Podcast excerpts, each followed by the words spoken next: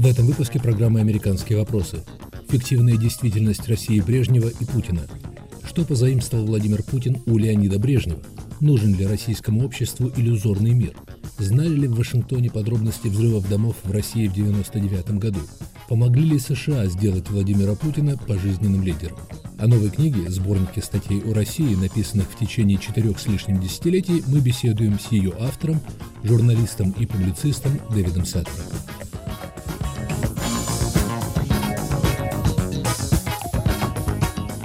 Никогда не разговаривайте с неизвестными. Так озаглавлена книга и ее первая глава, в которой Дэвид Саттер рассказывает об одной из своих первых поездок по Советскому Союзу. Целью этой поездки были интервью с диссидентами в прибалтийских республиках. В это первое же свое знакомство с Советским Союзом за пределами Москвы молодой корреспондент газеты Financial Times был обворован в купе ночного поезда привлекательной незнакомкой, уходил от слежки, стал объектом костюмированной операции КГБ, чьи агенты выдавали себя за эстонских диссидентов, и, судя по его дальнейшим статьям, именно этот эпизод убедил его в верности выбранной специализации – Советский Союз, Россия. И в отличие от многих своих коллег-журналистов-международников, часто меняющих страны и столицы, Дэвид Саттер никогда не изменял России. Дэвид, наверное, самый важный вопрос. Что вас поразило больше всего, когда вы приехали западным корреспондентом в Советский Союз в середине 70-х годов?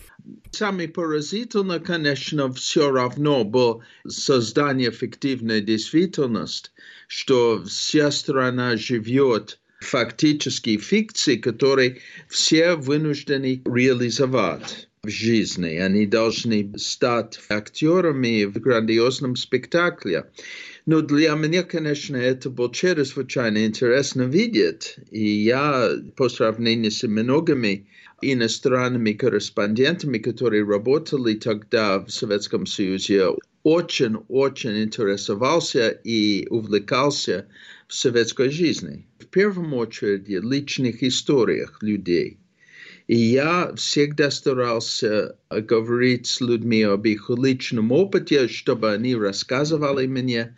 И со временем я искал специфические люди, которые имели о чем рассказать, особенно тех, которые пошли через психбольниц. Это самые интересные люди в Советском Союзе, потому что в стране, которая навязывает ложную версию действительности, те, которые настаивают на настоящее в действительности, они попадают иногда в психбольницы. Хорошо. Наиболее интересные с точки зрения журналиста, хочется сказать, нормальные люди, прошли через психушки. Но а подавляющее большинство, они были жертвой или это более сложный случай?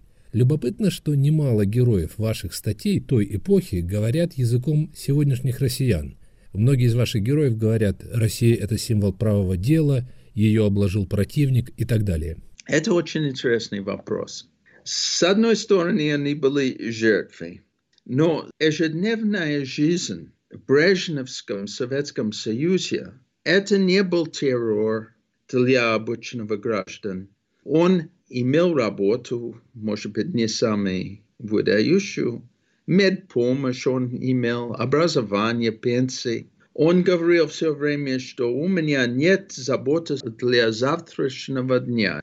Или говорили, что у меня квартира, у меня машина, у меня все есть, кроме человеческого достоинства и ощущения нравственной ответственности.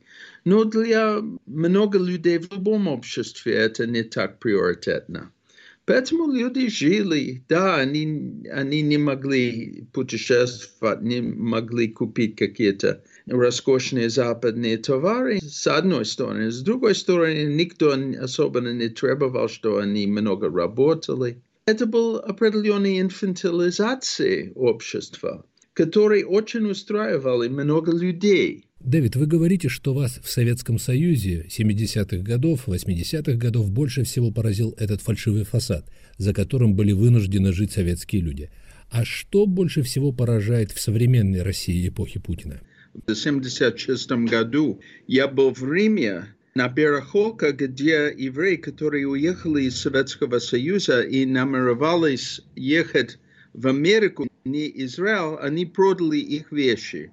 И я спросил одного из людей там, почему он решил ехать в Америку и не в Израиль. И он говорил, ну, я не еврей. И я удивился, я, я спросил его, ну, если вы не еврей, как вы сумели уехать из Советского Союза? И он мне сказал, вы знаете что, 40 лет они меня обманывали, но один раз я их обманул. Я сказал, что я еврей и уехал.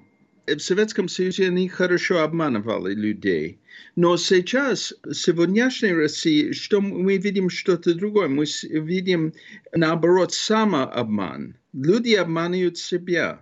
Они не хотят видеть все, что существует вокруг них. Жизнь для многих не так страшна, и они довольны, и они довольны уровень благосостояния, который они сейчас имеют, и с идеей, что Россия сейчас становится еще какая-то грозную державу. Этот ваш вывод обещает мало хорошего и для России, и для окружающих ее стран. Я думаю все-таки, что ситуация абсолютно не безнадежная. Психология людей может меняться даже кардинально. Пример Советского Союза. Как сознание менялось. Но в определенных базовых вещей ситуация осталась то же самое, но все-таки идея жить совершенно без свободы и совершенно без возможности выразиться, это уже в прошлом. Я думаю, что очень много людей бы хотели быть защищенным закона, и они бы хотели иметь права. И это самый важный фактор возможности положительной эволюции российского общества. Все-таки Россия – это современная страна, которая имеет довольно большой средний класс. Именно такие идеи, что нельзя жить в ситуации, где власти могут делать все, что они хотят. Эта идея будет uh, инспирировать в будущем какие-то положительные сдвиги в русской истории. Вы говорите, что Россия – это современная страна, но многие противники Владимира Путина как раз сетуют на то, что корни российского общества сидят глубоко в советском прошлом. Взять хотя бы это знаменитое противостояние между холодильником и телевизором, когда ради мнимого величия страны большинство россиян, казалось бы, готовы поступиться хорошей жизнью. Россия Путина имеет корни в России Брежнева, потому что коммунизм уничтожил или, по крайней мере, деградировал чувство индивидуальности в людях и чувство нравственной ответственности, как я говорил, и чувство, что можно что-то делать против государства, что человек может настаивать на его собственной ценности. В нынешней России нет идеологии. И надо признать, что сегодняшняя Россия, она гораздо более свободна в многом, чем Советский Союз. Но есть родство все-таки, потому что человек не имеет права в сегодняшней России. Он не может рассчитывать на защиту закона, он не может рассчитывать на право собственности, он не может защитить его личную безопасность или достоинство, если это противоречит амбиции и желания режима. Власти совершают преступления, это никого не интересует. Начиная с ревами 99 -го года, который я глубоко убежден был способ обеспечивать приход к власти Путина, организован окружение Ельцина с помощью ФСБ и продолжая террористическими актами, где ФСБ, по-моему, на базе свидетельств был причастен на Норд-Ост, Беслан, продолжая с убийствами такими видными людьми, как Анна Полотковская, Александр Литвиненко, Борис Немцов, уничтожение малайского самолета. Что я хочу сказать, что для демократии, для прогресса надо гражданское общество. И гражданское общество должен иметь способность требовать от власти, что они соблюдали фундаментальные нравственные принципы. Это не существует. И в каждом случае, что мы видим? постсоветский режим, ельцинский режим, путинский режим, я не вижу большой разницы между ними. Совершают какое-то преступление, потом они сделают какая-то абсурдная, ложная версия, о чем случилось, и все, и больше никакой дискуссии. Общество не имеет способность требовать от них, что они отвечали для преступления. И так гарантируют, что преступления продолжаются. Дэвид, в своей книге вы этот вопрос не поднимаете, но он, образно говоря, маячит за каждой вашей статьей, особенно постсоветского путинского периода. Могла ли Россия в 21 веке пойти другим демократическим путем? Я думаю, да. Требовалось другой человек, и не Борис Ельцин, который фактически был типичный продукт коммунистической системы, типичный продукт деградации кадров в последних годах Советского Союза когда фактически они искали в партийных работниках самые грубые, жесткие, самые конформистские, которые кроме власти ничего не, не видели и не хотели. От этого вышел Ельцин. К сожалению, в период великого большого потрясения, когда люди, безусловно, освободились, общество не было способен это видеть. И, может быть, это не было так очевидно. Момент, который был раковой, по-моему, все-таки распуск Верховного Совета в 1993 году, когда они использовали танки, чтобы стрелять на парламент. И когда Ельцин объявил всей стране, что никакой закон не существует, после этого было трудно ожидать э, что-то лучшего. И в, в чем была проблема с либеральным, либеральной общественностью в России, что люди либо не поняли, не хотели понимать. Это был сложный период, и это был, безусловно, большая провокация 93 -го года. Там был очень достойные люди, не видели все, что творится за кулисной игры. Потому что до этого было какая-то, возможно, демократический процесс, возможно, процесс устранения Ельцина и его окружения. Было возможно какое-то разделение властей. Но можно сказать, что общество не дозрел интеллектуально, недостаточно вышел из советского периода интеллектуально-психологического. Но это не значит, что это невозможно на, на будущее, потому что Россия все-таки это страна с глубокой культурой и очень много талантливых людей.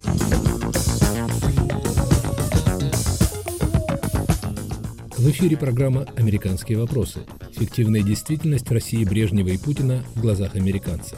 Мы разговариваем с американским корреспондентом Дэвидом Саттером, автором только что вышедшей книги «О России никогда не разговаривайте с неизвестными». У микрофона в Нью-Йорке Юрий Жигалкин.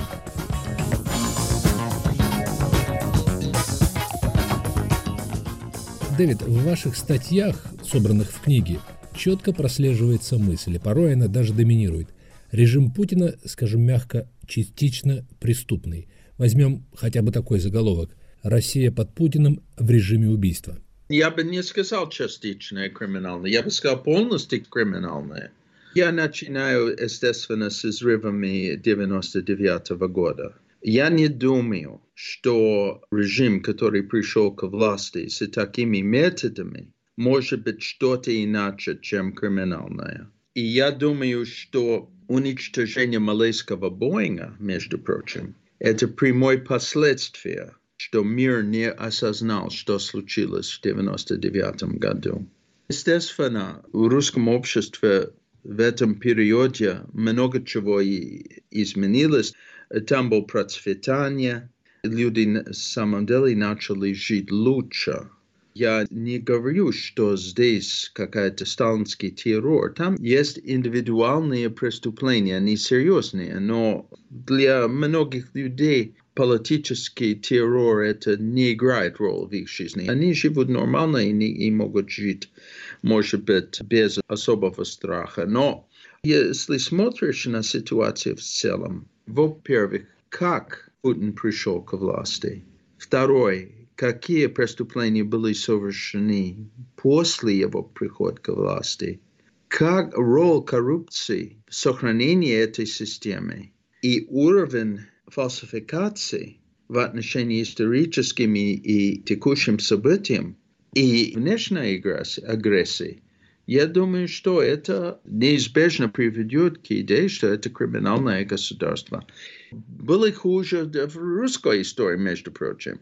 Криминальное государство Сталина по сравнению с Северной Кореей. Говоря о конкретных фактах, в одной из статей вы говорите о том, что США могут знать гораздо больше о причастности российских властей к взрывам домов в 1999 году, например. Откуда у вас эта информация?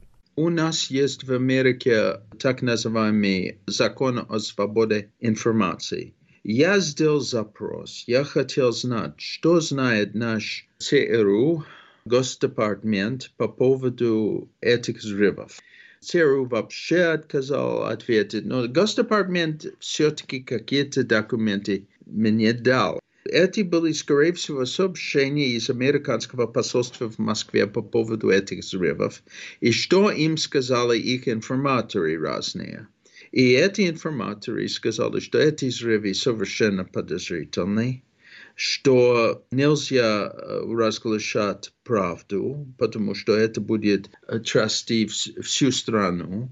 И это совпадало, между прочим, с статьями, которые тогда появились именно в русских средствах массовой информации.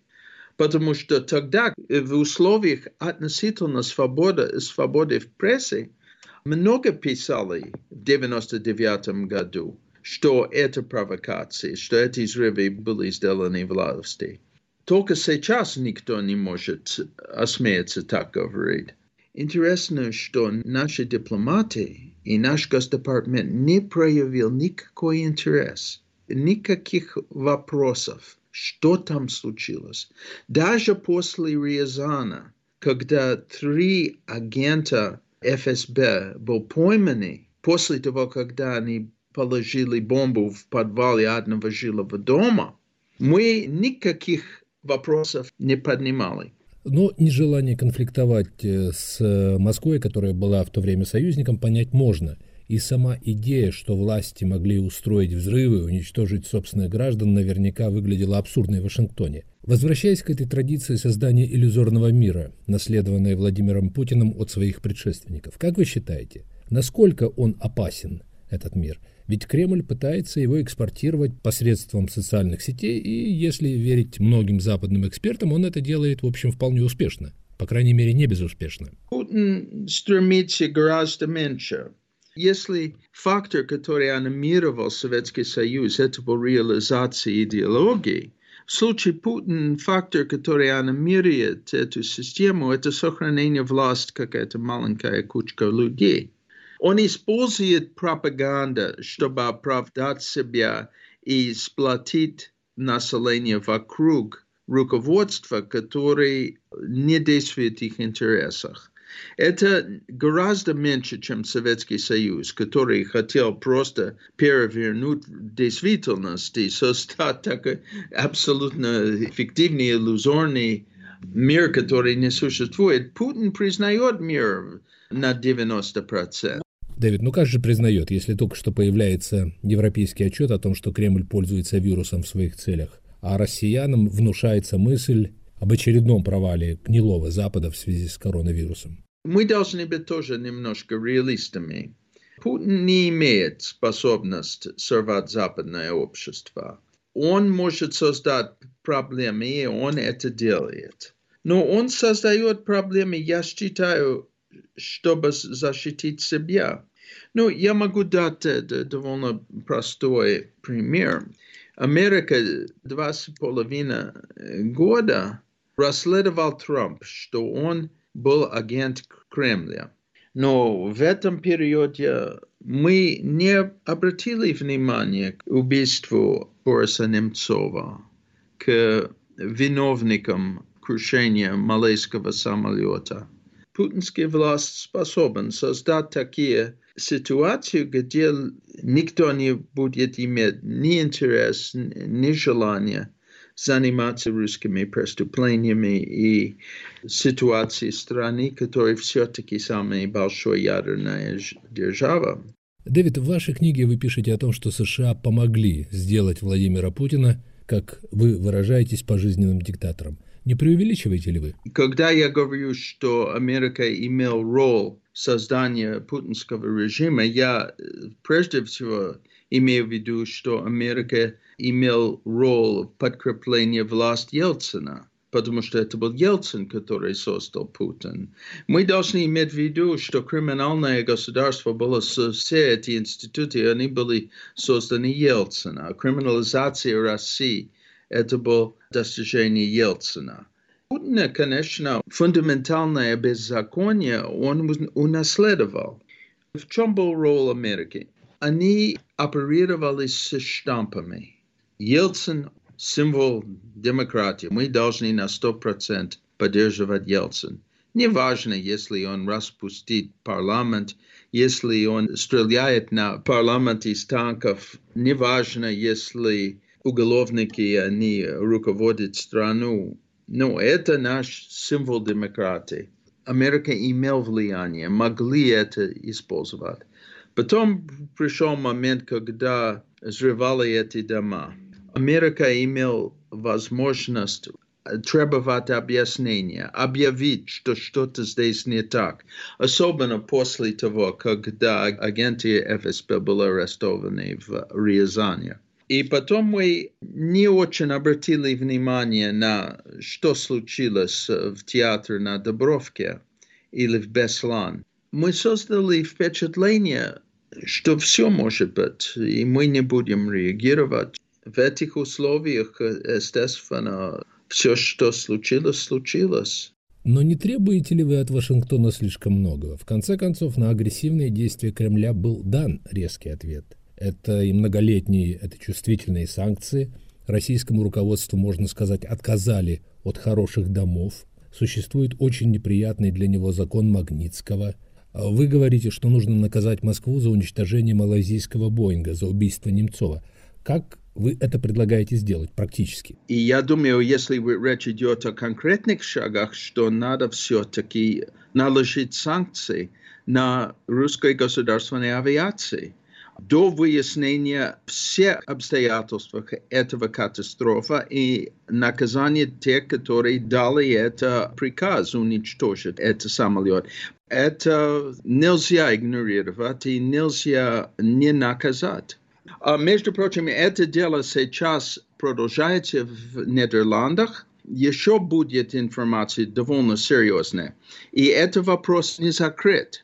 Но то же самое, если будет организовать убийство лидера оппозиции, я говорю о Борисе Немцове, мы тоже имеем обязанность не принимать фальшивые объяснения. Они всегда будут нас снабжать фальшивые объяснения разных преступлений. Правильно ли я вас понимаю? Вы считаете, что у Владимира Путина есть карт-бланш? Мы стараемся, что у него не будет карт-бланш. Это в интересах Америки, это в интересах Запада, и это больше всего в интересах русского населения. Ключ к будущему – это комиссии правды в России, ну, на, на модель, что было в Южной Африке, где все преступления, начиная с постсоветского периода, но тоже, естественно, советский период, будет озвучены, будет раскрыты. В такой ситуации в стране может быть подготовлен новое учредительное собрание, которое может создать систему настоящим демократическим принципам. Сейчас русское общество имеет довольно большой средний класс. Русские, они путешествуют. Россия гораздо более открыта, чем она была. Она сейчас, я думаю, уже изжил такие формы правления, которые были традиционны для России. Ну а видите ли вы сейчас в России здоровые силы, тех, кому все это требуется? Трудно сказать. Они очень слабые, очень слабые. Очень важно очистить атмосферу в России. И как это парадоксально, я считаю, что самое важное в этом – это понимать какие-то ключевые исторические события 93 -го года, конечно. Но самое главное, мое мнение, это взрывы домов. Вы, Дэвид, оптимист, конечно. В вашей книге есть хорошая цитата из российских дневников маркиза де Кюстина, который почти 200 лет назад написал, что в России от границы до границы протянулся один сплошной фальшивый фасад. Иными словами, быть может, создание иллюзорной действительности – это свойство, извините, российского национального характера? Это суд русской государственной системы. Это не суд России. Потому что менять эту государственную систему и необходимость фальшивых фасадов э, исчезает. Потому что это когда есть о чем скрывать. Мы видели, как Япония стал демократией, как Германия избавилась от нацистской идеологии, стал надежная демократическая страна. Мы видели, как был создан государство Израиля. Россия тоже способна на развитие. И я думаю, именно такие свободы, которые существовали в этом периоде, после распада Советского Союза, все-таки, все-таки могут способствовать положительному развитию в России. Вы слушали программу «Американские вопросы. Фиктивная действительность России и Брежнева». Что позаимствовал Путин у Брежнева? Нужен ли российскому обществу иллюзорный мир? О новой книге сборники статей о России, написанных в течение четырех с лишним десятилетий, мы беседовали с ее автором, журналистом и публицистом Дэвидом Саттером. Передачу из Нью-Йоркской студии «Радио Свобода» вел Юрий Жигалкин.